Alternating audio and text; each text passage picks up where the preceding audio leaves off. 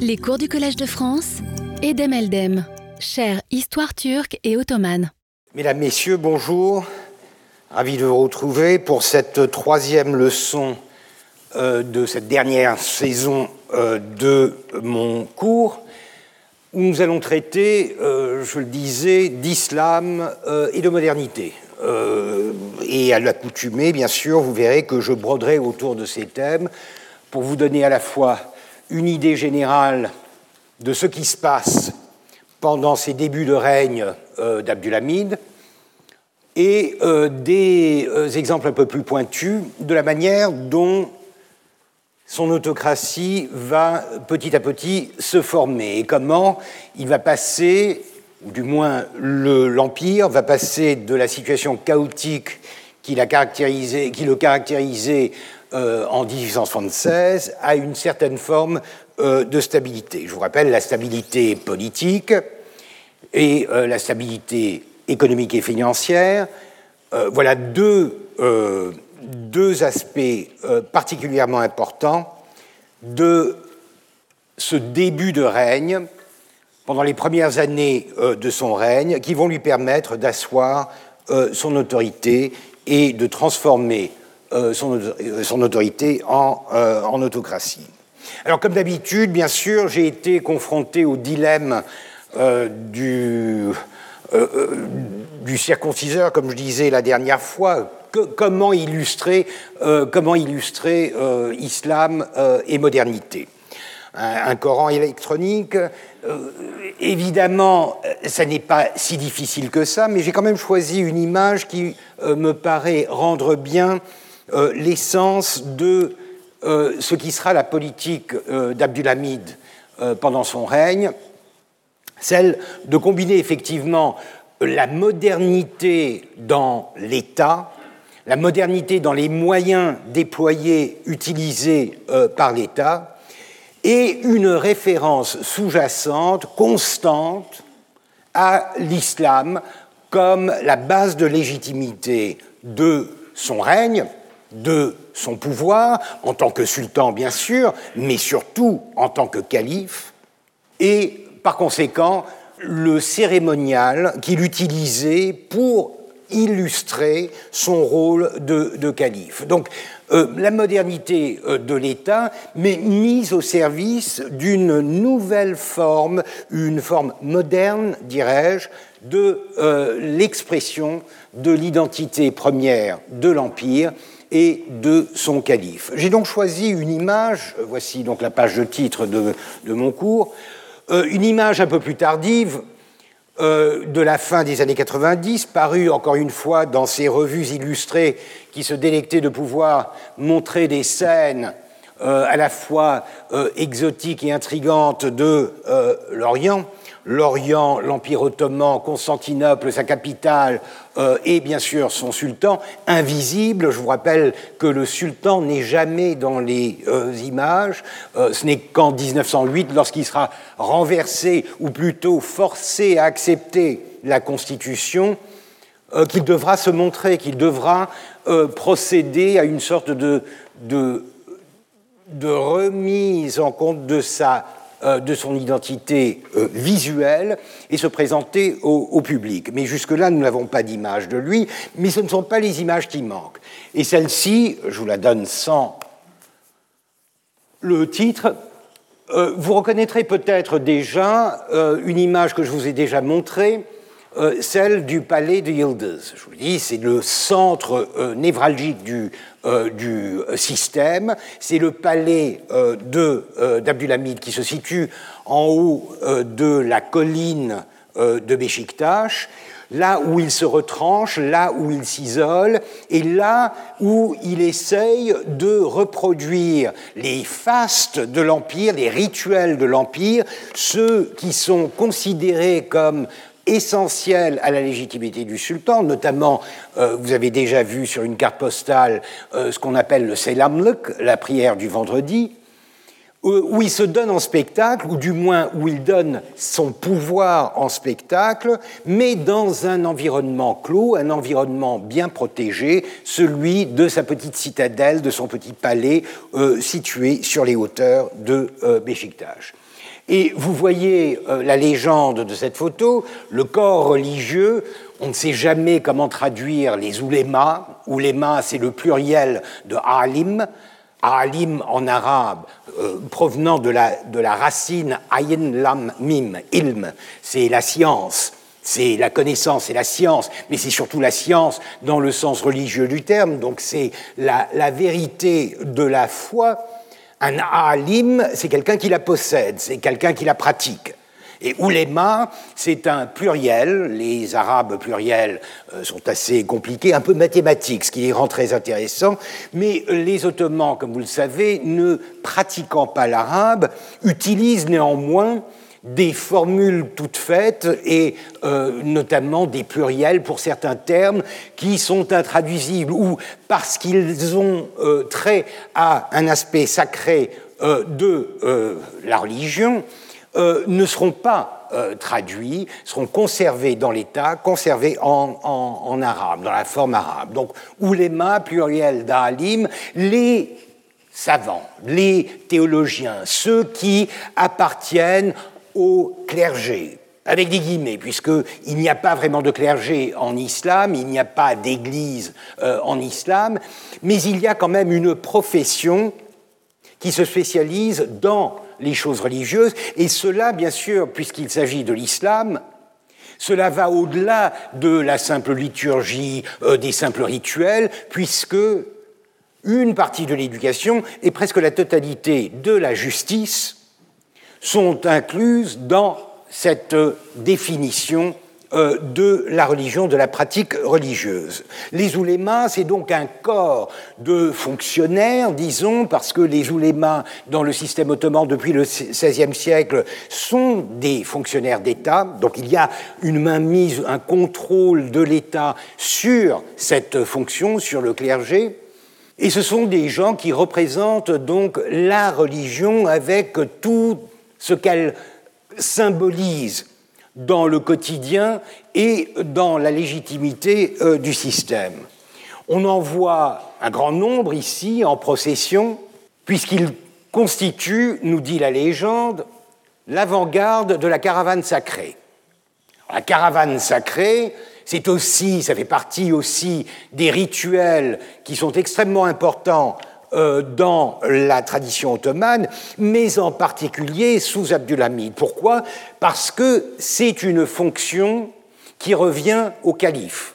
C'est une fonction liée à l'entretien et à la protection des villes saintes, la Mecque et Médine, et la caravane sacrée que l'on appelle en arabe et en turc surre ou surre alay. Alay, euh, c'est la procession.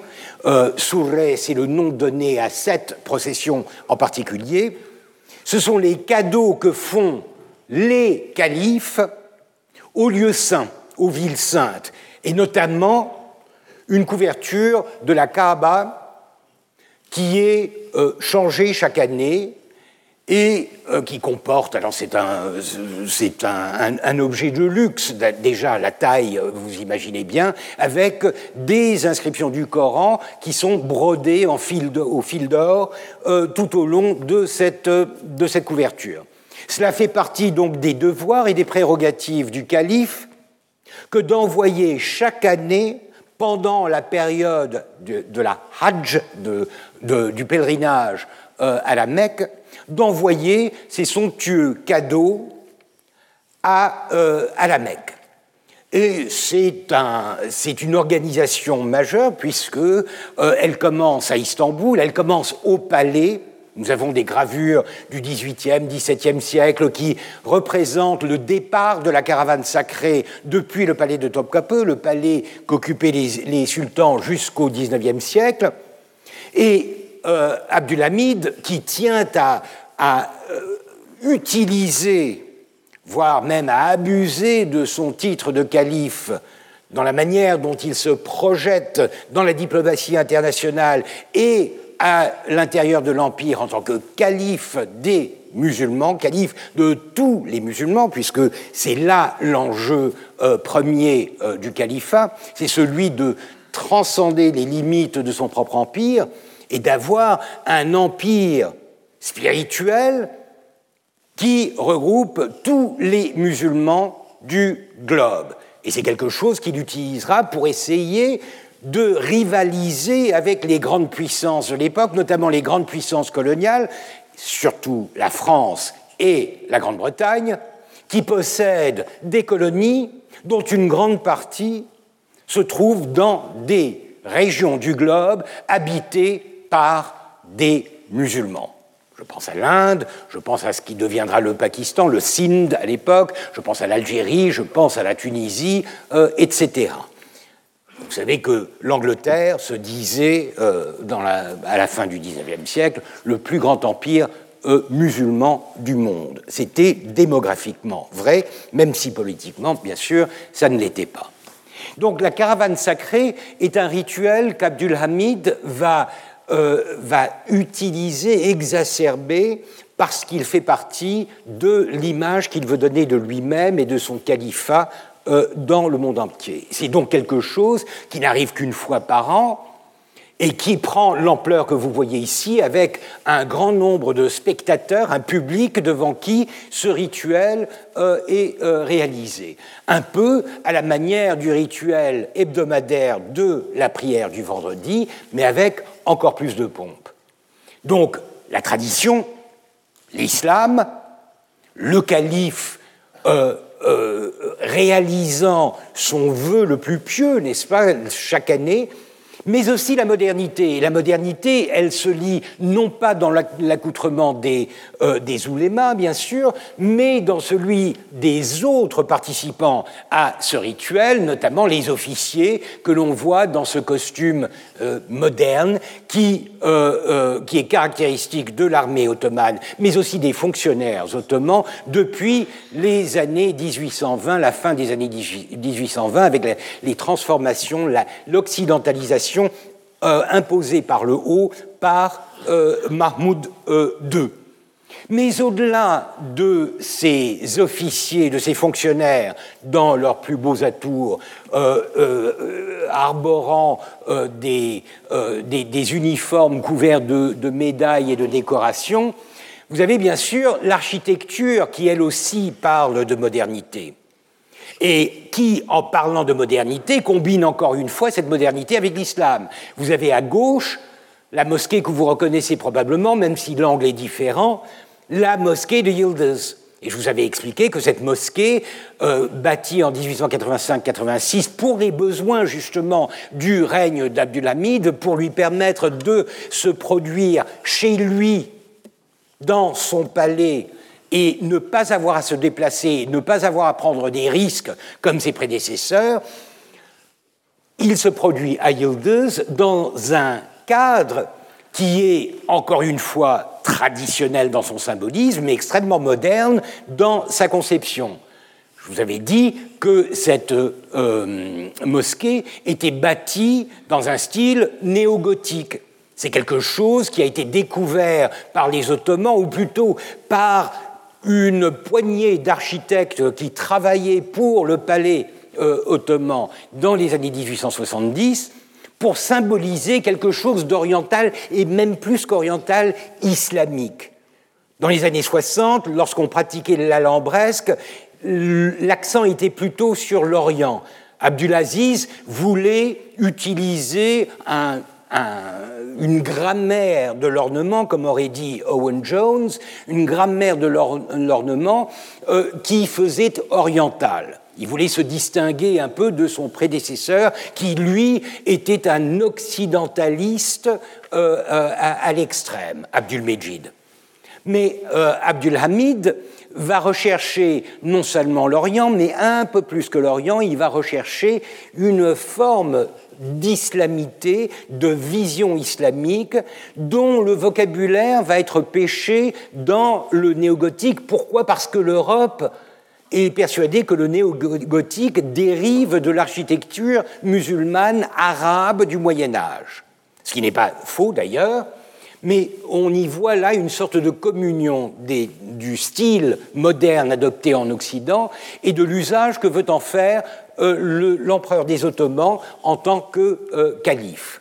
C'est euh, d'une lourdeur épouvantable, enfin chacun ses goûts, me direz-vous, mais c'est très lourd, c'est très mastoc, et ce qui faisait la particularité des mosquées ottomanes le fait que les architectes du XVIe siècle, notamment Mimar Sinan, avaient revisité le modèle de la basilique de Sainte-Sophie en l'allégeant et en augmentant les euh, espaces qui se retrouvaient regroupés sous une coupole et des demi-coupoles, ce style-là est remplacé par quelque chose de beaucoup plus mastoc, avec un bâtiment plus ou moins rectangulaire, une sorte de, cube pratiquement, sur lequel on, pose euh, un dôme, mais un dôme qui est euh, très réduit par rapport au volume du, euh, du bâtiment et qui rappelle énormément, je vous l'avais dit la dernière fois, qui rappelle le style des églises orthodoxes euh, notamment en Grèce. Encore aujourd'hui, lorsque vous voyez un peu l'architecture des églises en Grèce, elle rappelle énormément ce, modèle un peu, un peu balourd. Ou alors un autre style religieux qui s'inspire de l'Orient, les synagogues euh, les synagogues ashkénazes en particulier, en Europe centrale. Vous en avez de très beaux exemples euh, en, Hongrie, euh, en Allemagne, ils ont pour la plupart disparu, mais il y avait une, fureur du mauresque utilisé pour symboliser la judaïté, l'identité juive des synagogues en, en Europe. Donc, un bâtiment moderne, mais ce n'est pas que le bâtiment, ce n'est pas que la, mosquée, c'est ce qui se trouve à droite de l'image, la tour d'horloge. Alors ça, c'est quelque chose de tout à fait nouveau. C'est quelque chose, et là, c'est quelque chose de purement séculier, de purement laïque, de profane. Il n'y a pas de rapport avec la, euh, avec, avec la religion. Il y a même, en fait, un écart avec la religion islamique. Vous savez que le calendrier islamique est différent du calendrier euh, usuel en ce qu'il est lunaire et que par conséquent, il crée énormément de difficultés puisqu'il n'a pas la régularité euh, euh, astronomique qu'ont les... Ah, si, puisque la Lune est quand même... mais solaire et par conséquent saisonnière qu'ont les calendriers en Occident. Par conséquent, il est très difficile de caler les dates dans le système euh, euh, islamique, euh, puisqu'elles ne, correspondent pas aux, saisons. il y a une perte de 11 jours chaque année du calendrier. Mais pis encore, c'est l'heure qui pose problème, ce qu'on appelle l'heure à la turque, qui est réglée par le soleil et par conséquent par l'appel à la prière le matin et le soir. On comptabilise les heures à partir du coucher du soleil. Et par conséquent, lorsque les journées sont courtes, ou lorsque les nuits sont courtes, les heures de la nuit ou les heures du jour ont tendance à se comprimer. Ce sont des, des, heures à géométrie variable. Et par conséquent, c'est quelque chose qui ne se prête pas à ce qui est fondamentale dans l'innovation technologique euh, euh, occidentale, les mécanismes des horloges et des montres. Et ce que vous voyez ici, euh, on ne voit pas le haut du clocher, entre guillemets, c'est bien sûr un cadran occidental, à l'occidental. Et ça, c'est quelque chose que Abdulhamid va utiliser énormément pendant son règne, et notamment lors de son jubilé, le 25e euh, anniversaire de son, de son, accession, de son événement, euh, qu'il va célébrer dans tout l'Empire en y élevant des tours d'horloge. C'est son truc.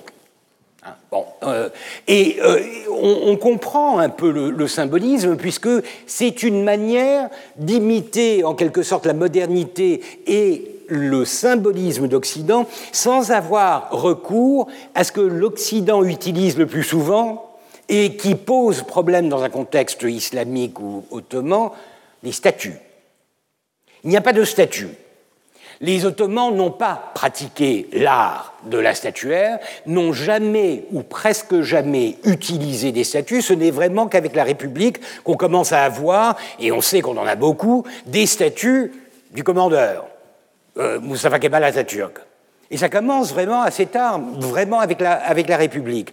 Jusque-là, pendant la période ottomane, la seule statue que l'on connaisse avec un semblant d'objectif public, c'est une statue équestre du sultan Abdulaziz qu'il a commandée à un sculpteur euh, anglais du nom de, Fuller dans les années 1860 et euh, qui a été très vite cachée dans un recoin du palais parce qu'elle posait problème. On raconte même, et c'est probablement vrai, que lorsque la caisse contenant cette euh, statue est arrivée à Istanbul, la mère du, sultan, la Valide Sultan, Patevnial de son nom, horrifiée à la perspective de voir euh, un tel blasphème décorer un palais ou une place dans, euh, à Constantinople, ordonna qu'elle fût jetée à l'eau. Et il fallut la repêcher euh, du fond du Bosphore et bien sûr la cacher ensuite. Elle existe toujours,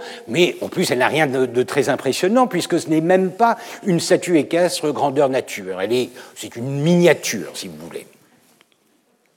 Donc euh, c'est intéressant. Enfin, je ne me lancerai pas. C'est un de mes un de mes projets en gestation euh, d'essayer de, voir un peu comment les Ottomans gèrent la question des représentations euh, tridimensionnels, c'est-à-dire les, les, statues. D'ailleurs, ils n'ont pas vraiment de mots pour les décrire. Ils utilisent souvent i-statue pour parler de statues. Ce n'est que relativement tard que Heikel, qui veut dire forme, va prendre sa place.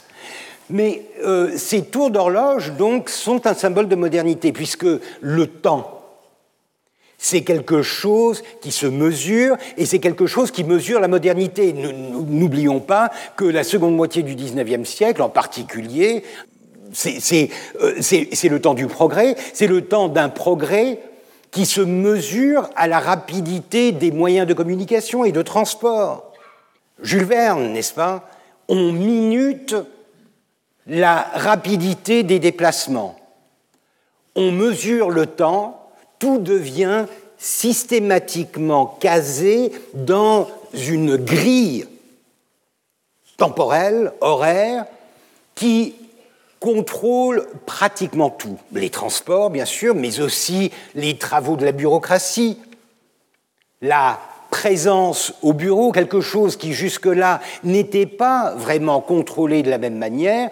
Et avec les Tanzimat, nous voyons que les Ottomans se mettent à la pratique bureaucratique que l'on connaît, la modernité, si vous voulez, du euh, travail au bureau, en présentiel, euh, à cette époque-là. Et euh, ces tours d'horloge, euh, ce sont donc des, symboles de modernité. Donc cette image, si vous voulez, même si elle date euh, du tournant du XXe siècle, elle rend bien cette combinaison de la modernité et de la modernité telle que Abdulhamid l'envisageait et telle qu'il l'utilisait dans euh, la fabrique de son image, dans la manière dont il se donnait à voir à euh, son environnement euh, immédiat, c'est-à-dire le public qui se trouvait là, mais aussi au reste du monde, puisque ces images, vous l'avez vu, circulaient à travers les, revues illustrées, les cartes postales, toutes sortes de moyens qui participent de la modernité, du progrès de cette période. Revenons en arrière. Revenons en arrière. Voilà. Revenons en, arrière. Vous vous souviendrez que j'avais laissé, je vous avais, euh, euh, euh, vous quitté sur cette image de la première séance de la, du Parlement institué en 1877. je rappelle, donc une, une, une, constitution qui est préparée à la hâte et qui est promulguée en grande pompe à grands coups de canon le 23 décembre 1876 et qui est suivi ensuite par une tentative de monter le système euh, parlementaire en, organisant euh, des élections. Alors les élections euh, sont extrêmement problématiques, on y, reviendra. Mais avant cela, je vous avais dit que la Constitution en elle-même était bancale. Je vous avais donné l'exemple, je vous avais donné l'exemple de la manière dont Abdulhamid s'était servi d'un article qu'il avait fait insérer à la dernière minute pour se débarrasser de Mithat Pacha, l'architecte du, euh, du constitutionnalisme. Donc elle était très bancale, elle était, euh, elle était fort peu développée, elle était surtout très biaisé envers l'exécutif et par conséquent laisser très peu de place euh, euh, au, législatif. La législation était vraiment un des aspects mineurs de cette constitution qui réglait avant tout les pouvoirs exécutifs du gouvernement et qui ne parvenait pas, on en a la preuve, à limiter vraiment le pouvoir, l'autorité, le bon vouloir du euh, sultan. Mais cette constitution dont on parle depuis les années 1860, depuis la naissance de ce mouvement des jeunes Turcs, ceux qui deviendront par la suite les jeunes Ottomans lorsque la seconde génération de jeunes Turcs apparaîtra dans les années 90. Cette constitution, elle est appelée des vœux de plusieurs groupes qui n'ont pas grand-chose en commun. Vous avez d'abord, et souvenez-vous, Mitat Pacha est en train de mobiliser les softas, les étudiants en théologie, lors de la fin de l'année 1875 et l'année 1876. Il se sert des remous créés par les démonstrations des softas pour destituer euh, euh, pardon, Abdulaziz, pour organiser le coup d'État qui va délégitimer euh, Abdulaziz le 30 mai 1876. Donc vous avez d'abord un aspect islamique de la question. La Constitution est quelque chose que les activistes islamistes recherchent pour pouvoir mettre fin à la bureaucratie, à l'oligarchie, selon eux, des Tanzimat. Pourquoi? Parce que cette oligarchie, celle qui s'est établie avec l'édit des Tanzimat en 1939, elle est en train de pratiquer une occidentalisation du pays par le haut, d'imposer de nouvelles normes, de nouvelles formes, de nouvelles règles. Et ces nouvelles formes, ces nouvelles euh, normes ont tendance à aller dans le sens de la reconnaissance de l'égalité des non-musulmans. L'apogée de ce processus, c'est euh, l'édit de 1856, l'édit dit des réformes, qui déclare officiellement, du moins sur le papier, l'égalité totale des non-musulmans et des musulmans. Et ça, c'est quelque chose qui euh, dégoûte la majorité musulmane, puisque cela met fin à la suprématie de l'élément musulman. Donc un privilège qui s'en va, un privilège symbolique, puisque cette suprématie, elle n'est pas forcément économique, elle n'est pas financière, mais elle est symbolique. Et les symboles, ça compte, surtout dans une société qui est encore très traditionnelle. Donc vous avez un premier groupe qui est celui des islamistes qui voient dans la Constitution un moyen, ou dans le parlementarisme, un moyen de détrôner la bureaucratie euh, des Tanzimat qui est en train de gérer, qui, depuis plusieurs décennies gère le pays et qui euh, l'engage dans la voie d'une modernité qui est à leur goût trop occidentale. Vous avez un deuxième groupe qui est celui des intellectuels, ceux qui participent de ce mouvement des jeunes ottomans, et qui, eux, ont parfois une vision de la communion entre le système parlementaire et le respect de l'islam, des gens comme Naam Kemal, comme Alice Wahavi, des exilés des années 60 qui reviennent en 76 avec la chute d'Abdulaziz et qui veulent œuvrer pour l'établissement d'un système parlementaire, non pour vraiment démembrer les Tanzimat, mais en tout cas pour amener un système qui va mettre fin aux visées despotiques autocratiques des sultans et imposer un état de droit, mais un état de droit qui revendiquera quand même ses racines islamiques. Et puis vous avez les laïcs.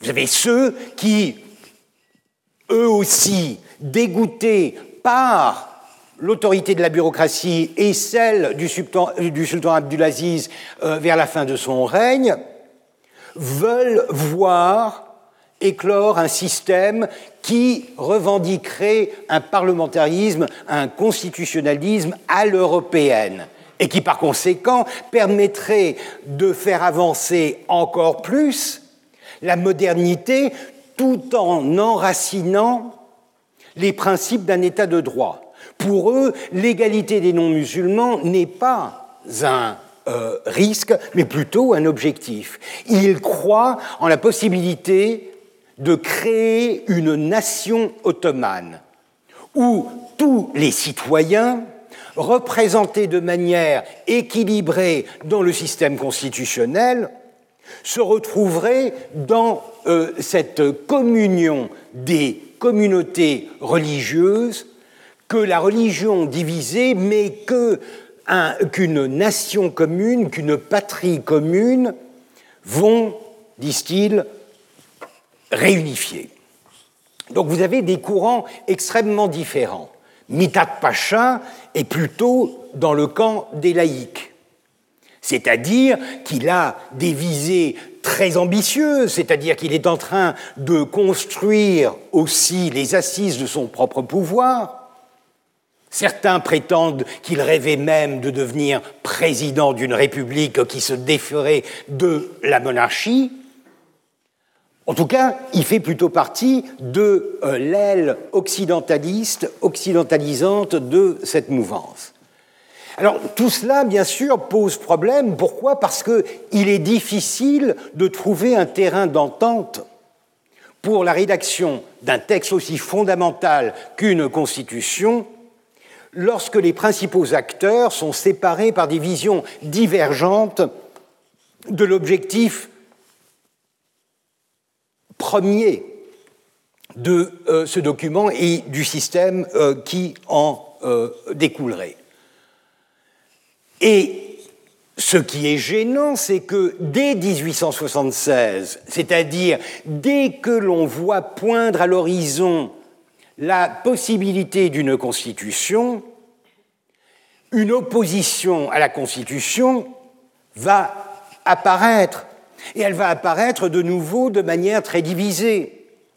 Vous avez d'un côté les islamistes, puisqu'ils se rendent compte que la constitution dont ils rêvaient, la notion de meshveret, c'est-à-dire consultation dans la tradition islamique, est quelque chose qui était censé reposer sur l'islam, sur la charia, et sur euh, la soumission des non-musulmans, comme par le passé en quelque sorte, à une loi, à des règles, à un système qui serait dominé par des corps consultatifs musulmans, faits de musulmans. Or, ils se rendent compte qu'au fur et à mesure, le texte de la Constitution et les plans euh, de, du parlementarisme inclut les euh, non-musulmans.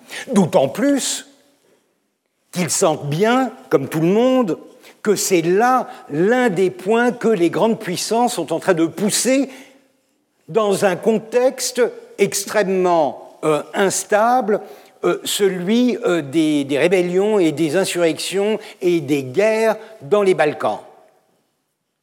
Donc, pour les islamistes, même s'ils appuyaient les demandes de Mitat Pacha un an auparavant, ils déchantent assez euh, rapidement et euh, veulent par conséquent se débarrasser au plus vite d'un système qui irait dans un sens contraire à leurs propres objectifs. Vous avez bien sûr les grands noms des Tanzimat, les grands pachas, ceux qui, justement, font partie de cette élite qui, depuis 1839 à peu près, revendique le droit de changer le système, de changer la, euh, euh, société, de tout changer, mais sans consultation autre que un minimum de consultation dans les provinces et surtout une consultation au sommet. Le Conseil d'État, par exemple, créé dans les années 1860, qui est un assemblage de dignitaires, de hauts dignitaires, qui se réunissent pour discuter de choses qu'ils vont eux-mêmes entreprendre. Il n'y a donc pas de consultation. C'est un système, les Tanzimat, c'est un système qui, encore une fois, croit en l'état de droit, mais pas dans le partage des responsabilités, la consultation des masses populaires. C'est un système extrêmement élitiste. Et par conséquent, tout ce qu'il envisage comme transformation va de, haut en bas, s'impose par une clique, une oligarchie, disons-le, de euh, hauts dignitaires qui ne sont pas corrompus économiquement. Il y a toujours une très forte distinction entre la fonction publique et euh, l'entreprise. Ils ne magouillent pas, mais ils tiennent à maintenir leur monopole sur euh, la politique et sur la manière dont euh, l'Empire est géré. Pour eux, le véritable danger, c'est le sultan, bien sûr, mais c'est aussi la Constitution, puisque la Constitution, ou du moins les constitutionnalistes, depuis les années 60, ne font que revendiquer justement le droit de la population à être représentée pour pouvoir contrecarrer cet autoritarisme bureaucratique qui provient des, euh, échelons supérieurs de euh, la euh, bureaucratie. Et je vais vous en donner un exemple, un exemple que euh, j'aime beaucoup, que j'adore. Euh, c'est un de mes, c'est un des, personnages que j'ai, euh, je crois, pistonné pendant tout mon cours. C'est d'ailleurs une, citation que j'ai utilisée tout au début de pendant mon inaugural, tellement je l'aime. Donc déjà, je vous prouve que je ne suis pas sénile et que je ne me répète pas ou que je me répète en connaissance de cause. Euh, mais surtout, euh, c'est euh, une, une, citation sur laquelle on, pourrait digresser pendant des heures, et vous connaissez mes capacités à le faire. Donc il s'agit d'Ethem Pacha, encore une fois, et je vous dis, je l'ai pistonné, ce n'est pas simplement parce que c'est mon bisaïeul. Une lettre qu'il écrit le 23 août... attendez, j'ai un pointeur quelque part. Ah voilà. Euh, le 23 août, euh, euh, c'est intéressant d'ailleurs, on, lit la date, je la lis pour vous, 23 Yirmuch Augustos 92. 23 août 92. Déjà, quand vous voyez Augustos, c'est que vous fonctionnez dans le calendrier solaire que les Ottomans utilisent, notamment pour ce qui est de l'administration financière, etc., puisque l'économie a du mal à se mettre au pas d'un calendrier lunaire. Ça ne marche pas. Mais il rajoute en plus frengi, ce qui, en turc, veut dire soit syphilis, soit franc. Franc dans le sens d'européen. Vous voyez un peu la connexion entre les deux. Frengi, c'est-à-dire qu'il utilise le calendrier solaire euh, non pas Rumi, celui qui appartient à la tradition grecque orthodoxe, c'est-à-dire le calendrier julien, mais Frengi, donc euh, venant d'Occident, le calendrier grégorien. Donc c'est vraiment le 23 août, c'est simplement le millésime qui est resté dans la tradition euh, euh Rumi, 92, pour dire 1876. Donc le 23 août 1876, il écrit à Safet Pacha, c'est une lettre qu'il écrit euh, de Berlin, alors qu'il a été justement invité à rentrer à Istanbul. Vous vous, souviendrez peut-être que Safet Pacha, le ministre des Affaires étrangères, et euh, Etem Pacha, euh, ambassadeur à Berlin, seront les deux représentants de l'Empire ottoman à cette fameuse conférence de, l'amirauté. Alors voici, ce qu'il dit. Alors je vous donne le détail et je vous le lis. Euh, je crois que je n'aurai pas besoin de vous le traduire vraiment, puisque même en turc, il y a quand même des... Euh, euh, bon, vous verrez bien. Bizet, constitution d'île, institution lazımdır. En gros, ce n'est pas une constitution qu'il nous faut, mais des institutions. Parole sage, s'il en fut, que j'utilise énormément, mais hors contexte. Parce qu'il faut savoir que Etem Pacha, justement, est un, vieux de la vieille, c'est euh, la vieille garde. Euh, Etem Pacha, c'est un bureaucrate des Tanzimat, et ça n'est absolument pas un constitutionnaliste, un démocrate, au contraire.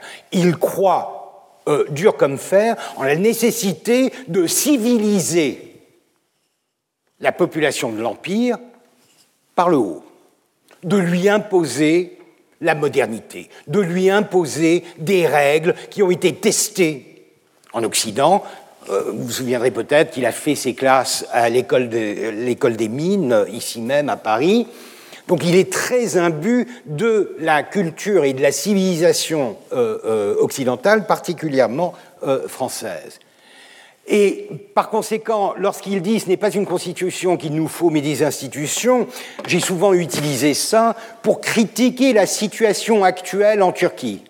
Puisque c'est ma théorie, c'est euh, mon hypothèse, disons, que depuis Abdulhamid, nous vivons en Turquie sous le coup d'une tendance très forte à l'autocratie, à l'autoritarisme, qui se joue essentiellement par la conquête de l'État par des individus ou par un individu fort, ambitieux, qui utilise populisme, héroïsme, tout ce que vous voulez, pour saisir l'État et par conséquent pour le démanteler. Le démanteler dans ce qu'il a de plus régulier, démanteler l'État de droit. Et par conséquent, je crois dur comme, euh, comme fer qu'en ce moment, le problème en Turquie est un problème dû à cette faiblesse intrinsèque de l'État, le fait que ce que l'on associe dans un État moderne et un État de droit avec les institutions étatiques, les institutions principales, fondamentales de l'État, sont extrêmement faibles et ne peuvent résister au coup de boutoir d'un euh, euh, autocrate. Et par conséquent, aujourd'hui, Erdogan, allègrement, peut refuser d'obéir aux injonctions de la Cour constitutionnelle. Ça ne pose aucun problème. Il n'y a pas de euh, punition, il n'y a pas de, problème euh, pratique, politique euh, découlant de ce refus d'obtempérer. C'est quelque chose d'extrêmement grave, puisque c'est la preuve même que l'État n'a plus les moyens de se défendre contre un gouvernement. La, clé du mystère, c'est en quelque sorte cette distinction qui est, à mon avis, essentielle entre gouvernement et État. Un gouvernement n'est pas l'État. Mais dans le cas de la Turquie, que ce soit sous Abdulhamid, que ce soit sous les jeunes Turcs devenus unionistes, que ce soit sous euh, le système kémaliste, la tendance est la même. Un gouvernement fort, soutenu plus ou moins par soit la population, de manière démocratique, c'était le cas d'Erdogan, de, soit par des forces qui peuvent en imposer à la population, je pense notamment à l'armée dans le cas l'armée et le judiciaire dans le cas euh, du kémalisme, s'approprient l'État et par conséquent dénaturent les règles du jeu afin de légitimer leur pouvoir en tant que force gouvernementale qui s'associe, qui s'assimile euh, à l'État. L'autre jour, Erdogan disait au, euh, à Kılıçdaroğlu, qui est à la tête euh, de l'opposition, alors qui lui représente bien sûr la veine kémaliste, encore vivante euh, aujourd'hui, lui disait Mais qui en Turquie va te donner l'État? Teslim etmek, remettre. Donc ce n'est pas confier, c'est vraiment remettre. C'est donc que dans sa tête, si l'on a la majorité, on possède l'État et on en fait ce qu'on veut. Et on en tire la légitimité que l'on veut. Donc j'utilise souvent euh, cette, euh, cette, phrase d'Etem Pacha euh, pour montrer à quel point les, institutions sont importantes, voire à la limite plus euh, importante qu'une constitution, surtout si cette constitution, due à la faiblesse des institutions, n'est même pas euh, suivie. Mais il faut reconnaître qu'il y a un contexte qui est différent, puisque Etem Pacha, ce n'est pas à ça qu'il pense vraiment, d'autant plus que vous vous souviendrez, en 77, lorsque Mitat Pacha sera démis de ses fonctions, il sera remplacé par Etem Pacha, et Etem Pacha sera, le grand vizir d'Abdulhamid pendant euh, une année. Donc, euh, les, velléités autocratiques euh, d'Abdulhamid ne l'ont pas vraiment trop gêné.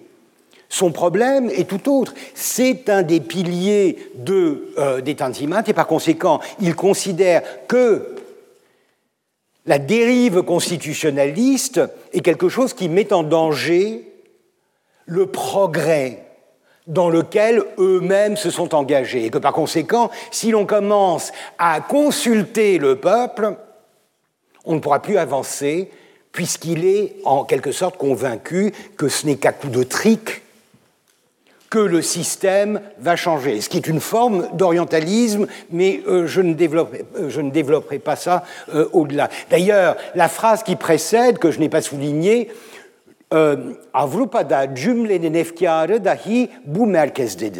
En Europe, tout le monde pense de même. C'est-à-dire qu'il reflète, et ça c'est vrai, c'est la pensée européenne, c'est-à-dire qu'une constitution dans un empire qui n'a pas encore assis son état de droit, qui n'a pas encore développé sa bureaucratie et, les, euh, le cahier des charges en quelque sorte d'un état moderne, c'est un risque que de s'engager dans la voie d'une constitution. Donc, c'est un conservateur, c'est quelqu'un qui veut protéger ses prérogatives, mais qui croit que ces prérogatives sont essentielles pour la survie de euh, l'Empire ottoman, puisqu'ils sont tous convaincus, et ils n'ont euh, pas, vraiment tort, que l'ouverture vers le constitutionnalisme est une invitation pour les provinces non musulmanes de se lancer dans une aventure indépendantiste, autonomiste, et que par conséquent, ce qui pend au nez de l'Empire lorsqu'il s'engage dans la voie du constitutionnalisme, c'est la sécession. C'est la sécession notamment des Balkans et à long terme d'autres provinces qui verraient dans cette représentation une légitimation en quelque sorte de leurs différences et de leur droit à disposer d'eux-mêmes, même si Wilson n'est pas encore là. Donc, troisième, alors euh, les islamistes sont contre, les purs et durs du Tanzimat, eux aussi, euh, sont contre. Et puis, vous avez quelque chose qui est partagé par une très grande partie de l'élite et de la population, c'est justement que la Constitution est un instrument du diable. Du diable, c'est-à-dire de l'Europe. C'est-à-dire que la Constitution est quelque chose qui est voulu par les euh, puissances européennes essentiellement pour libérer, pour émanciper les populations non musulmanes et forcer les Ottomans dans l'acceptation des conditions qui ont déjà été imposées en 1956, la reconnaissance euh, de la citoyenneté euh, de tous les sujets du, du, sultan. Et que par conséquent, surtout dans le contexte de cette conférence de Constantinople, qui a pour objectif essentiel de réduire la souveraineté de l'Empire ottoman dans les Balkans et de la remplacer par quelque chose qui, en gros, rappelle l'expérience libanaise, c'est-à-dire la nomination de, euh, de gouverneurs chrétiens contrôlés et protégés par les grandes puissances, c'est déjà une forme d'autonomie. C'est le système qui a été imposé, qui a été imposé euh, aux, aux, Ottomans, mais que les Ottomans ont épousé sans trop de problèmes parce que le Liban c'est loin, le Liban c'est petit, et le Liban après les massacres de 1860, c'était une plaie qu'il fallait à tout prix refermer pour éviter justement l'ingérence des grandes puissances. La France était prête à intervenir en Syrie et au Liban en 1860 à la suite des massacres. Et par conséquent, les Ottomans ont vu dans la, cession, en quelque sorte, de privilèges, d'un statut particulier, d'un statut autonome au Liban, une solution qui pourrait contrecarrer ou du moins ralentir le processus d'ingérence des, euh, euh, des, grandes puissances et celui de l'autonomie que euh, beaucoup de provinces revendiquaient déjà. Pareil pour la Crète. Donc ils sont parfaitement conscients que le Parlement, c'est en quelque sorte le début de la fin, même si beaucoup sont convaincus que c'est une nécessité et que c'est l'objectif premier, si l'on veut vraiment créer une nation ottomane, plus personne n'y croit vraiment et par conséquent ils sont conscients que ce serait jouer le jeu des indépendantistes et des grandes puissances que euh, d'accepter cette, euh, cette constitution. Donc la constitution est très mal partie d'autant plus qu'elle a été bâclée et qu'elle a été utilisée par Mikhat Pacha pour essayer justement de contrecarrer les visées des grandes puissances. Euh, un album dans la collection Melkoch euh, à Istanbul, un album des, euh, premiers députés, des députés du Parlement ottoman de 1877. il y en a 115 de députés, pour une population qui frise les 25-30 millions. L'album est très intéressant parce qu'il permet justement de voir un peu la, la variété. Alors, pour qui euh, c'est lire, ou qui sait reconnaître dans les noms euh, euh, l'origine ethnique ou religieuse des individus. Vous voyez par exemple qu'un Yanako Efendi, député d'Aydın, Aydın c'est la région d'Izmir, c'est un grec. Mehmed, Ali Efendi, député de Sivas, c'est un turc, entre guillemets. Ali Efendi, pareil pour Trébizonde. En revanche, le cheikh Ali Effendi, député du Yémen, c'est un arabe pur souche. C'est vraiment, on, voit un peu la, distribution des, ethnies et des, religions. Euh, Nofil Bey, euh, euh, député de Tripoli de Syrie, c'est un chrétien arabe. Sahak Effendi Yavrumian, député de Brousse, c'est un arménien. Donc c'est très intéressant, surtout encore une fois, les images. Les images sont très parlantes. À part ce digne descendant de Jalaluddin el-Rumi, donc euh, un Tchélébi, hein, c'est euh, Hassan euh, Tchélébi Effendi, député de Konya. Vous savez que Konya est le centre historique de la présence de Mevlana Jalaluddin Rumi, Rumi, le grand philosophe du XIIIe siècle, etc. Et la, descendance de, Rumi est à la tête de la de la confrérie des derviches que l'on appelle tourneurs, les Mevlevi. Euh, et euh, ce Tchélébi, on voit bien que c'est un de ses descendants et on le reconnaît à sa coiffure.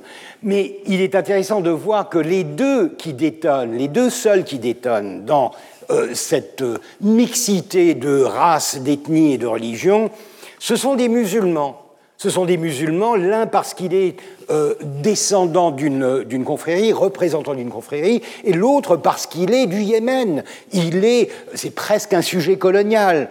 Euh, je vous avais dit qu'Abdulhamid essaiera de faire passer les possessions ottomanes euh, distantes comme des éléments coloniaux afin de représenter son empire comme un empire colonial. Pour les autres, rien ne les distingue. Ils ont tous la même stambouline, cette redingote qu'ils portent depuis les années 1830-40, et le même fez. D'un certain point de vue, cela prouve bien qu'il y a vaguement une nation ottomane. Quand on voit qu'un grec, un arménien, un musulman portent le même costume et qu'ils participent d'un même projet parlementaire, on comprend que certains aient eu l'espoir de voir là la naissance euh, d'une nation. Alors quand on voit la distribution de ces députés, vous avez euh, à gauche euh, la répartition des sièges,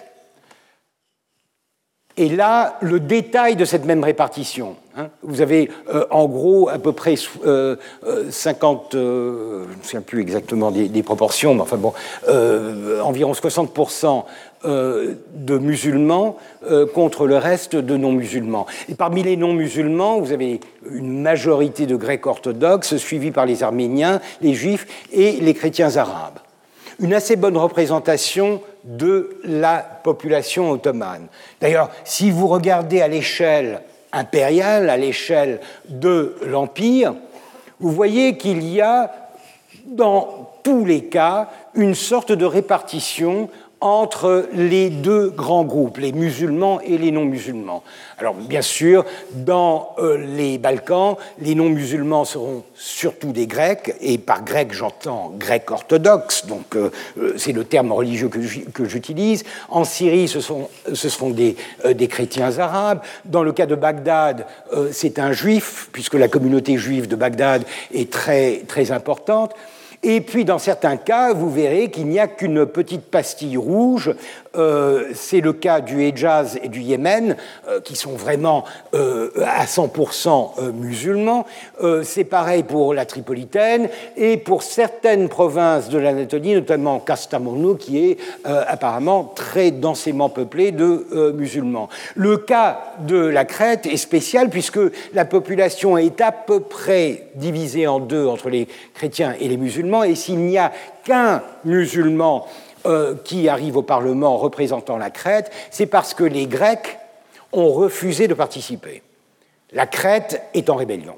La Crète ne veut pas jouer le jeu. La Crète, depuis 1840-45, mais en particulier depuis 1866, a des velléités de sécession ou d'autonomie, soit de rattachement à la Grèce, soit d'autonomie, et par conséquent, en 77, les Grecs de, euh, de Candie, comme on disait, euh, refusent de participer au, jeu euh, politique. D'une manière générale, on a tendance à voir une sorte de sous-représentation des non-musulmans. Mais ce n'est pas forcément le cas si l'on voit la proportion démographique des deux groupes. Il est vrai que les non-musulmans forment pratiquement la moitié. Hein, la différence est vraiment minime entre les deux.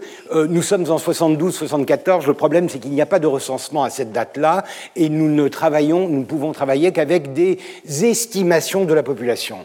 Mais s'il est vrai que les non-musulmans sont réduits à 40% dans leur représentation parlementaire, 40-47, c'est encore tolérable. Le problème, d'ailleurs, n'est pas vraiment là. Le problème est que la sous-représentation touche tout le monde.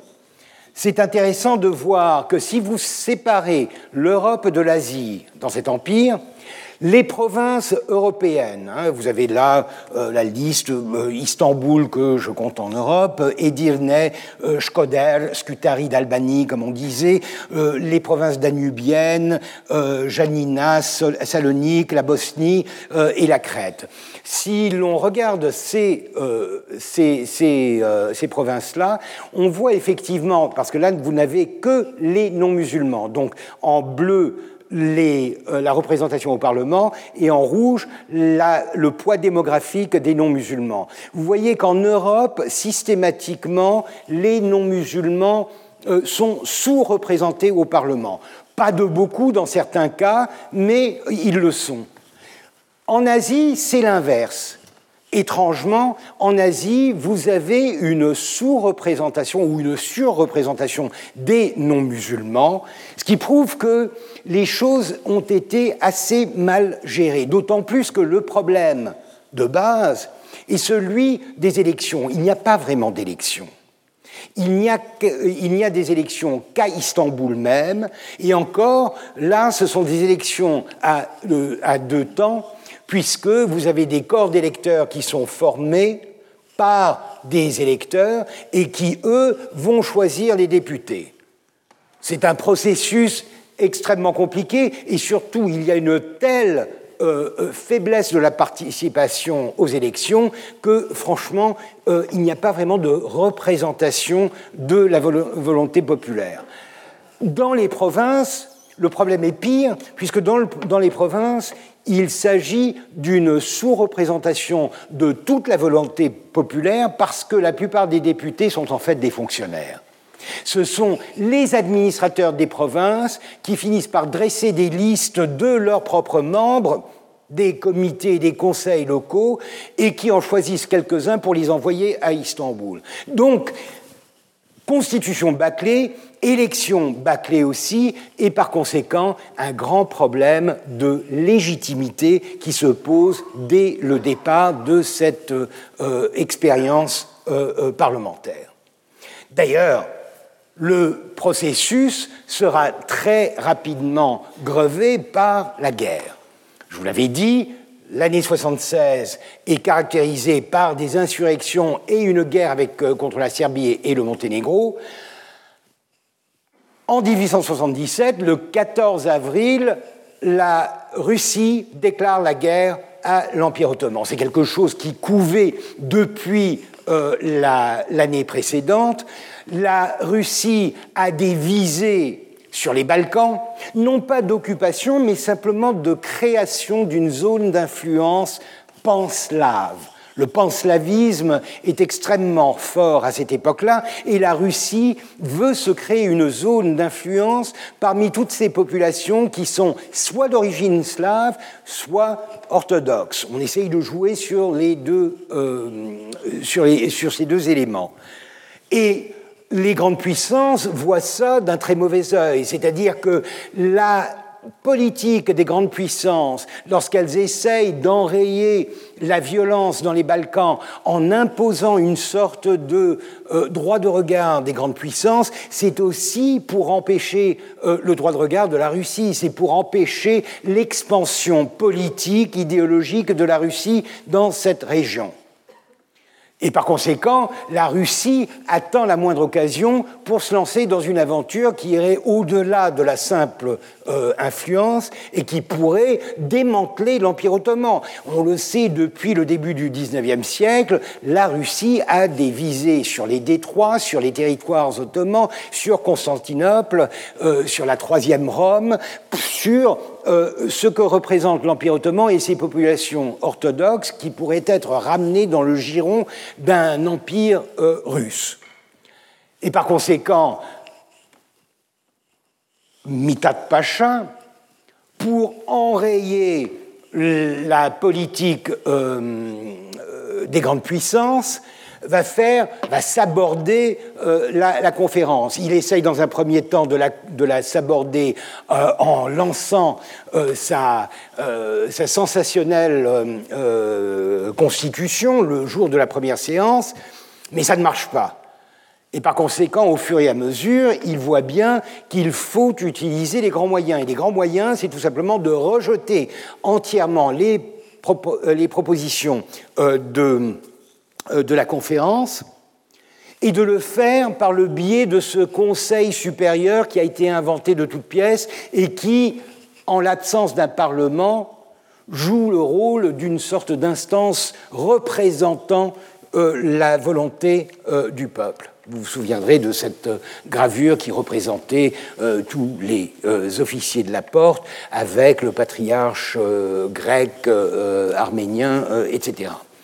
Et c'est ce qui va déclencher la rupture des relations avec les grandes puissances et l'entrée en guerre de la Russie euh, Mithat Pacha est parfaitement conscient du fait que la rupture de la conférence est quelque chose qui invitera la Russie à utiliser ses propres moyens pour se lancer dans la défense des peuples euh, balkaniques de euh, la Serbie, de, euh, du Monténégro et surtout des Bulgares martyrisés pendant l'année 1876.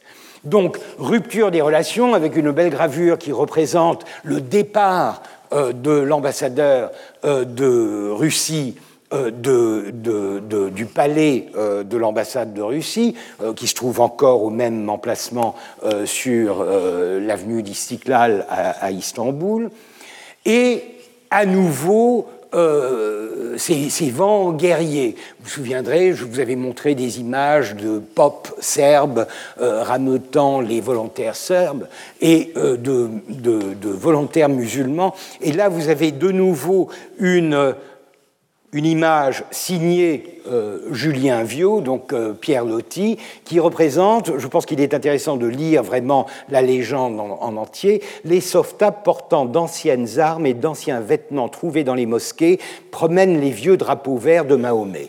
Alors, c'est un peu n'importe quoi, les vieux drapeaux verts de Mahomet, mais il a bien capté le côté symbolique de cet embrigadement des volontaires, des sauvetats. C'est une volonté populaire de participer à une forme de djihad. C'est une guerre qui s'inscrit dans l'islam. Donc, encore une fois, je vous rappelle, islam et modernité. Nous sommes en, train d'aller vers une guerre qui sera euh, tout ce qui est de plus moderne, mais avec des moyens et avec une symbolique euh, qui est très profondément ancré dans euh, la tradition islamique, d'autant plus que, encore une fois, nous sommes dans l'après-constitution, à une époque où les sauvetages, justement, sont déçus par le tour qu'a pris la politique et qui veulent, par conséquent, participer à un véritable engagement pour, euh, au, nom de la religion, au nom de l'islam, au nom euh, du sultanat. Donc euh, voilà ces volontaires. Euh, les voici aussi euh, dans le cas des Zeybek. Je vous avais dit qu'il y avait plusieurs types de volontaires et d'irréguliers. Les Zeybek sont les plus connus à cause de leur coiffe très particulière et on les connaît depuis la guerre de Crimée parce qu'ils ont été maintes fois représentés par les artistes occidentaux. Donc l'Empire ottoman, ottoman s'en va en guerre. Il euh, s'engage dans une guerre qui aura des conséquences catastrophiques, désastreuses euh, pour l'Empire, puisqu'il sera en moins d'une année battu à plate couture.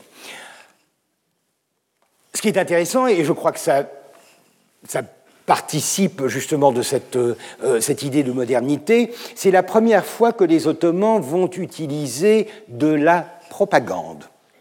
Et euh, euh, la source d'inspiration euh, est évidente. Je vous ai déjà donné beaucoup d'exemples de des répercussions des massacres perpétrés, de la violence dont furent l'objet les Bulgares pendant l'insurrection de 1876 les Ottomans ont appris leur leçon.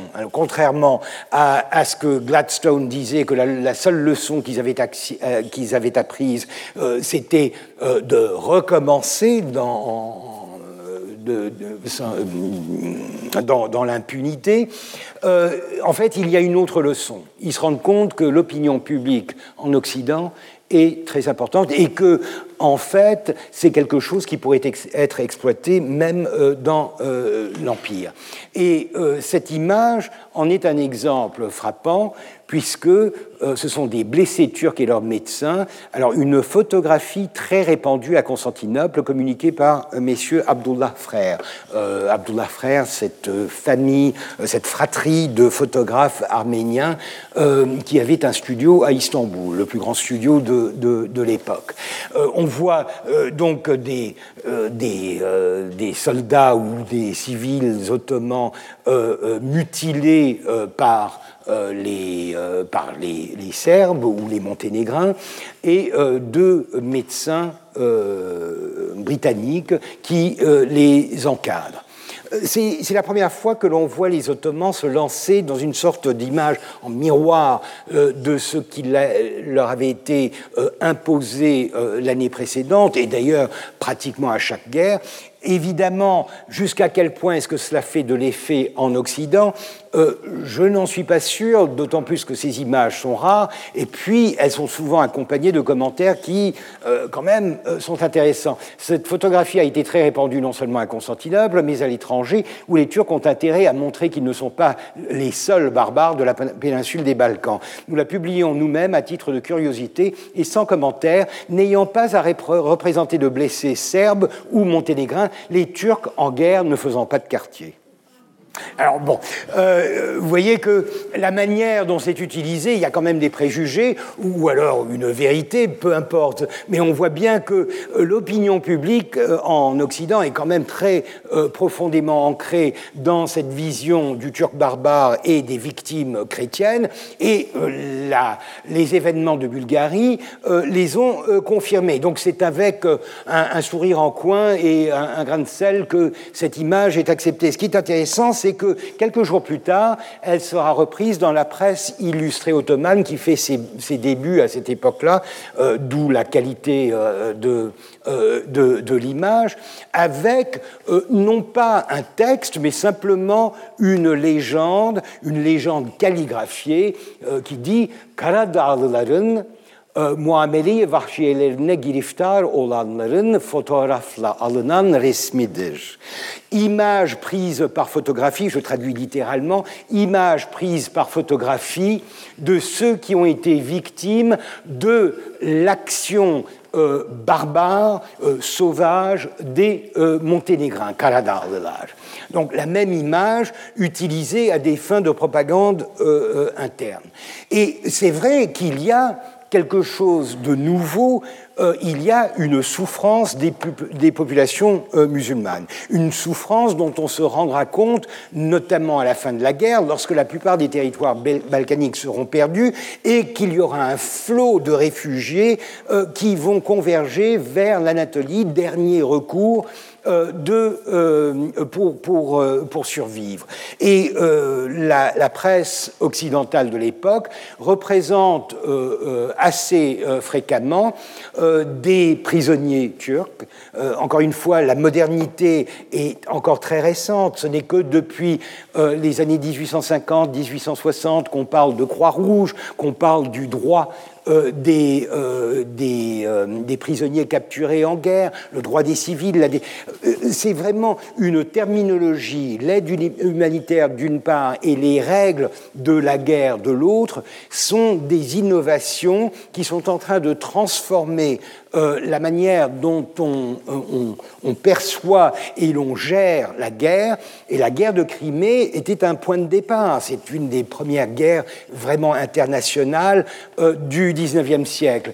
Donc, euh, dans les années 70 et lors du conflit russo-ottoman de, de 77-78, on verra certains de ces principes mis en application, ou du moins des répercussions dans la presse euh, du souci euh, de, euh, de, de l'opinion publique pour voir un peu plus, plus nettement, non seulement des, des, batailles et des événements guerriers, mais aussi les coulisses de la guerre, avec les souffrances de la population, des populations victimes. Et dans ce cas, les Ottomans ou les musulmans des Balkans sont bien sûr très visible, pour la bonne et simple raison que l'avancée russe est remarquable, très rapide, et que par conséquent, la plupart des victimes sont effectivement des musulmans. Donc, plein de représentations comme ça, de familles turques campées sous la garde des Russes dans un ravin en arrière de la ville. C'est la première fois que l'on voit des populations euh, musulmanes dépeintes comme des populations civiles. C'est quelque chose qui est extrêmement rare. N'oublions pas que le, syndrome de la guerre euh, d'indépendance grecque est quelque chose qui a euh, en quelque sorte créé une image unique du turc, entre guillemets, comme, euh, comme, comme guerrier, comme perpétrateur de, de, de, toutes sortes de massacres, oubliant que même pendant la guerre d'indépendance, il y a des populations entières de la, de la Morée et de la Grèce du Nord qui ont été forcées à l'exil dans des conditions souvent terribles, voire même qui ont été euh, massacrées par les insurgés grecs. Mais cette partie de la, de la, euh, du conflit était euh, généralement masqué par la combinaison de cette habitude qu'il y avait à dépeindre la violence émanant des Turcs, l'orientalisme, tout ce que vous voulez. C'est la première fois que les Ottomans sont de temps en temps, du moins, dépeints avec une forme de pitié. Et d'ailleurs, voilà deux documents euh, qui prouve à quel point les Ottomans essayent de profiter de cette occasion qui leur est donnée. Euh, voici une lettre euh, de l'ambassadeur ottoman à Londres, Moussourous Pacha, Kostaki Moussourous ou Constantin Moussourous, qui est grec, euh, et qui est ambassadeur à, Londres et qui écrit en français, s'il vous plaît, au euh, ministre Server Pacha. Euh, et ça, c'est typique de cette acculturation que l'on sent, et surtout dans, les rangs de la diplomatie ottomane, et qui lui écrit j'ai qui, le remercie de lui avoir transmis des photographies représentant quelques-unes des victimes des atrocités commises par les Russes et les Bulgares. Et il dit que dans une entrevue que j'ai eue dernièrement avec Lord Derby, euh, je lui ai montré ces photographies et il en a été euh, très péniblement impressionné. J'en ai fait publier aussi dans le Morning Post, etc. On voit que la tactique a complètement euh, changé. Il faut désormais se présenter en victime, essayer de contrecarrer la propagande qui avait été faite par la presse occidentale et par des acteurs politiques comme euh, euh, Gladstone, essayer de prouver que cette fois-ci, ce sont les populations musulmanes qui sont en train de euh, souffrir. C'est un, une, campagne que l'on retrouve aussi à Vienne. À Vienne, c'est Turhan Bey, futur pacha, qui, est, intérimaire à cette époque-là à, à Vienne et qui dit à peu près la même chose, me conformant aux ordres de votre Excellence et du nouveau Salvat Pacha, ministre des Affaires étrangères, je fais voir ces lamentables images à toutes les personnes qui visitent l'ambassade impériale. Je les ai également montrées aux directeurs et aux correspondants des principaux journaux de l'Autriche, etc. Donc ils sont en train de s'investir dans une propagande de sympathie à l'égard des populations musulmanes et par conséquent euh, de l'Empire. Et voilà les photographies en question les photographies euh, que l'on retrouve dans les archives de l'État ottoman. Ce sont des archives de, euh, ce sont des photographies du studio Seba. Pascal Seba est un photographe d'origine chrétienne arabe euh, d'origine syrienne, un des grands studios avec euh, Abdullah frère, etc., de euh, Constantinople, et on sent bien qu'il a été commandité par le gouvernement pour prendre des photos surtout de femmes. Hein. c'est comme ça que l'on que l'on bâtit une image de victimisation des, femmes et des enfants ayant souffert de, de, mauvais traitements et de sévices de euh, la population euh, l'armée bulgare, euh, des populations bulgares et de l'armée russe. Nous avons dans le monde illustré, c'est la seule image que j'ai pu trouver qui soit vraiment dérivée de cette campagne ottomane, cette représentation où nous recevons d'autre part un dessin d'un intérêt très vif que dans notre impartialité vis-à-vis euh, des belligérants, nous croyons pouvoir mettre sous les yeux du public. Nous avons montré les Russes coupés en morceaux, des têtes coupées, des corps brûlés vifs par les irréguliers turcs. Il paraîtrait que les irréguliers bulgares n'ont pas eu, dans ces derniers temps, plus de ménagement pour leurs ennemis, si l'on en juge par le dessin de notre nouveau correspondant du côté des Turcs, qui nous représente l'hôpital d'Andrinople et d'Irnay avec les femmes blessées dans les combats d'Eskizara euh, en, Bulgarie et autres lieux. Navrantes représailles qui font maudire de plus en plus cette lutte acharnée de deux peuples qui se partagent les sympathies de notre pays. Donc on essaie d'équilibrer un peu euh, le commentaire. Mais ce qui est intéressant, et nous devons à l'historienne bulgare Martina Baleva l'étude de, ces, euh, de ces images, de ces photographies, dans un, un, article très intéressant que je vous conseille de lire si vous en avez le temps, euh, The Empire Strikes Back, euh, l'Empire riposte, c'est une référence bien sûr à Star Wars, Image Battles and Image Frontlines during the Russo-Turkish War of 77-78. Et il y a une version allemande, pour ceux que cela intéresserait, je n'essaierai même pas de prononcer ça, euh, euh, les images du front euh, russo-turc pendant la guerre de 1877. Et c'est elle qui a établi un parallèle tout à fait fascinant entre l'image que je viens de vous montrer, cette image des femmes de l'hôpital d'Andrinople, et les photos que je vous avais montrées un peu avant. Vous voyez comment euh, c'est un collage, c'est un, photoshopping, si vous voulez, euh, de ces images. On reconnaît plusieurs de ces images qui ont été coupées et collées pour reconstituer une scène, ce qui est intéressant parce que ça vous indique comment euh, la presse illustrée fonctionnait à cette époque-là. On arrive à identifier au moins quatre des photos que je vous avais montrées qui ont servi d'inspiration pour regrouper des cas individuels et en faire une une scène inventée, mais qui est euh, probablement représentative de quelque chose que les, euh, euh, journalistes de l'époque avaient observé sur le front ou près du, front. les images sont souvent intéressantes. Celle-ci retient particulièrement mon, attention parce que justement, elle joue avec le contraste que l'on suppose entre islam et modernité. vous avez la modernité, vous avez le canon d'un cuirassé euh, ottoman pendant la, guerre, donc c'est l'illustration du 25 août 1870, avec euh, les canonniers et les matelots euh, priant. priant parce qu'ils sont musulmans. Donc comment représenter un soldat musulman dans le contexte d'une guerre?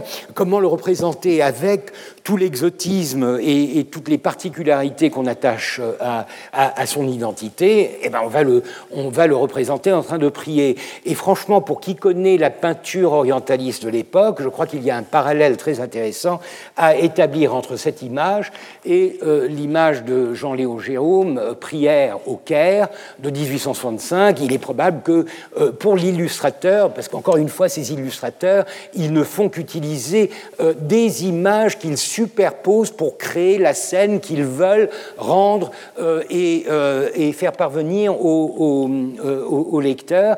je pense qu'il a été fortement inspiré par soit la prière au Caire, soit un autre tableau, et il y en a quand même un, bon nombre, du même genre, qui représentait les musulmans en train de faire ce qu'ils savaient le mieux faire, c'est-à-dire prier. Hein. C'est un peu ça l'orientalisme, c'est le fait de compacter, de, de réduire une identité à, euh, à une caricature euh, de, de, soi. Enfin, quoi qu'il en soit, la guerre se termine avec un désastre. Euh, il y a un épisode qui est particulièrement bien connu parce que c'est un, un, épisode chevaleresque, c'est la, la, résistance de Ghazi Osman Pacha, enfin Osman Pacha qui deviendra Ghazi, référence au fait que c'est un vétéran et qu'il a servi pendant la guerre, qui résiste dans la forteresse de Pleven, de Plevna, euh, pendant très longtemps, qui est assiégé par les Russes et qui finit par devoir se rendre. Et là, on a un peu euh, cette euh, vision chevaleresque des officiers, une fois que les hommes sont morts, n'est-ce pas, les officiers qui échangent de bons procédés, un peu dans la tradition un peu aristocratique de, des armées. C'est un, un, événement qui, encore une fois, fait redorer le blason, qui redore le blason des Ottomans, tout en les présentant encore une fois comme une noble victime des gens qui ont su résister et qui ont été reconnus par leurs ennemis comme de vaillants défenseurs de leur euh, territoire. Mais euh, dès euh, janvier 78, les armées russes arrivent d'abord jusqu'à Andrinople, jusqu'à Edirne, à à peine 250 km d'Istanbul, et puis à Istanbul même, puisque c'est à euh, San Stefano, euh, Aya Stefanos, un, euh, faubourg d'Istanbul. pour ceux d'entre vous qui connaissent la ville, c'est l'emplacement à peu près de l'ancien aéroport d'Istanbul, Yeşilköy. donc c'est vraiment aux portes de la vieille ville. les troupes russes arrivent là et forcent, là c'est un tédéum organisé par le grand-duc, le grand-duc Nicolas qui est à la tête des troupes, euh, et, euh, force les Ottomans à euh, capituler et à signer le traité dit de San Stefano ou d'Aya Stéphanos, qui est un, traité qui a des conditions, signé à des conditions absolument épouvantables pour l'Empire, puisqu'il s'agit de payer des réparations, mais surtout des pertes territoriales et des pertes de souveraineté dans les Balkans qui sont tellement intolérable que l'Angleterre interviendra et que euh, le traité de San Stefano sera corrigé quelques mois plus tard à Berlin avec un traité international, le dernier de ces grands traités internationaux euh, à la mode de 1856, à la mode du traité de Paris euh, avant la Première Guerre mondiale. et on corrigera un peu le tir, c'est-à-dire qu'on réduira les pertes territoriales de l'Empire ottoman, mais les conséquences seront quand même catastrophiques, puisque la plupart des territoires insurgés dans les Balkans acquerront soit l'indépendance, soit l'autonomie. L'autonomie, par exemple, pour la Bulgarie, euh, la Bulgarie qui était devenue pratiquement ce qu'elle est aujourd'hui euh, à mais qui sera réduite de moitié avec la création d'une sorte de zone autonome appelée la Roumélie orientale par le traité de euh, Berlin. L'autonomie l'indépendance de la, Roumanie, c'est vraiment la désintégration, le démantèlement des provinces européenne de euh, l'Empire, c'est bien sûr les réparations qui vont grever encore plus la crise financière et économique euh, de l'Empire, et c'est le rappel de la nécessité de réformes dans l'Empire ottoman afin de permettre l'émancipation de certaines provinces. Et c'est le début de la question dite arménienne, puisque c'est après 78, c'est en 78 à Berlin que euh, la mention sera faite pour la première fois d'accorder un statut d'exception à six provinces orientales, six provinces d'Anatolie orientale, dont la population, dont euh, euh, le poids démographique de la population arménienne est assez important pour euh, justifier un traitement particulier qui tiendrait compte justement de cette particularité, qui tiendrait compte de la présence d'une forte population arménienne et qui par conséquent bâtirait en quelque sorte euh, les, prémices d'une forme d'autonomie, euh, la première version de ce qui est appliqué aux Balkans en Anatolie, si l'on accepte bien sûr le Liban. Donc c'est un désastre, mais c'est un désastre aussi euh, humain. C'est-à-dire que, ainsi que le représentent beaucoup euh, d'images contemporaines, euh, des centaines de milliers de réfugiés musulmans chassés de des terres qu'ils occupaient depuis des, siècles doivent se réfugier en Anatolie. C'est le début, en quelque sorte, de la création de la Turquie telle qu'on la connaît aujourd'hui, puisque c'est ce rétrécissement, c'est ce repli vers euh, l'Anatolie euh, qui caractérise euh, la démographie des années qui suivent la défaite de 1878. C'est-à-dire que les Russes ont en quelque sorte réalisé manu militari ce que Gladstone préconisait en 76, le fait de chasser cet intrus de l'Europe, chasser les Turcs de l'Europe et les obliger à se réfugier dans les steppes, les plaines qui leur appartenaient, euh, c'est-à-dire l'Asie euh, d'une manière générale, mais en particulier bien sûr l'Anatolie, euh, dernier refuge en quelque sorte d'un empire euh, d'un empire peau de chagrin qui est en train de perdre tous ses membres euh, euh, dans, les Balkans. Et ceci va avoir une conséquence directe sur la démographie de l'Empire. Et c'est ce que je relis à la question de l'islam et de la modernité, puisque la politique islamiste d'Abdulhamid, elle va reposer sur justement ce changement euh, démographique, elle va se reposer sur la réalisation que désormais la carte de l'ottomanisme, la carte de l'égalité, euh, la carte est une carte qui ne euh, qui n'offre guère d'espoir et de perspective pour le futur, et que si il veut conserver son empire et son pouvoir, il n'y a qu'une carte à jouer, c'est la carte de la majorité démographique désormais euh, de euh, ces territoires, c'est-à-dire les musulmans, et que par conséquent, il va inverser euh, complètement la tendance des Tanzimat, une tendance qui, d'un euh, bon gré, mal gré, allait vers une sorte de, communion des communautés ou un espoir de communion des, des communautés euh, autour d'un principe d'union politique sous une identité ottomane. là, il va se replier, comme les populations des Balkans, il va se replier sur une identité islamique l'identité turque n'est pas encore là. Elle, euh, poindra euh, euh, dans, dans, 20 ou 30 ans, mais l'identité islamique est la seule identité sur laquelle il puisse vraiment fonder sa politique, puisque, je vous le disais dès le départ, c'est un grand stratège de la faiblesse. C'est-à-dire que toute sa politique est fondée sur euh, l'idée qu'il faut tirer le plus grand profit d'une situation de faiblesse. Il faut non pas essayer de reconquérir ce qui n'est pas euh, ce qui n'est pas possible de reconquérir. Non pas, euh, il ne faut absolument pas se lancer dans des aventures qui sont vouées à l'échec. Il faut pactiser avec le diable, c'est-à-dire avec l'Europe, et c'est pourquoi il cédera par exemple l'île de Chypre à l'Angleterre, en contrepartie en quelque sorte de son intervention lors du congrès de Berlin, et à l'échelle nationale,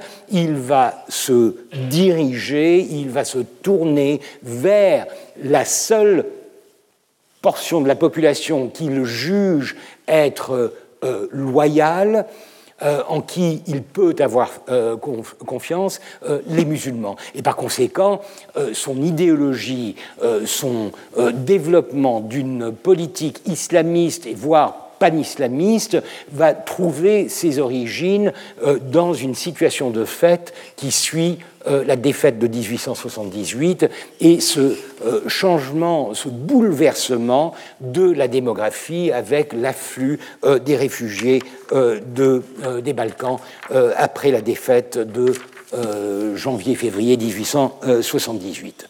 Voilà, nous reprendrons la semaine prochaine euh, avec euh, les dernières tentatives de stabilisation et nous parlerons un peu de la manière dont il établira euh, son régime autoritaire autocratique.